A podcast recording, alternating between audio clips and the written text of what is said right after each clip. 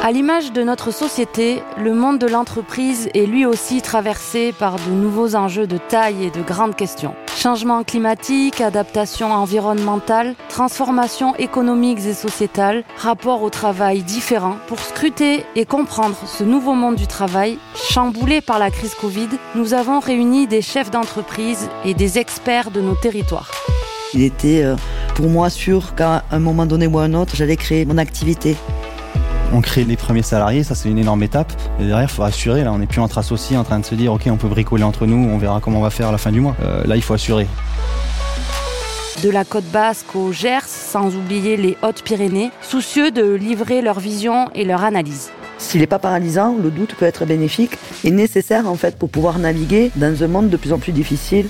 De la bonne idée, un jour, qui donne naissance à un projet abouti, en passant par la transformation nécessaire, voire inévitable, de son activité, jusqu'à la mise en pratique de nouveaux rapports humains, nous allons tout décortiquer. Aujourd'hui, on arrive à faire changer, évoluer les mentalités jusque sur des, des niveaux importants du gouvernement pour certaines prises de décision.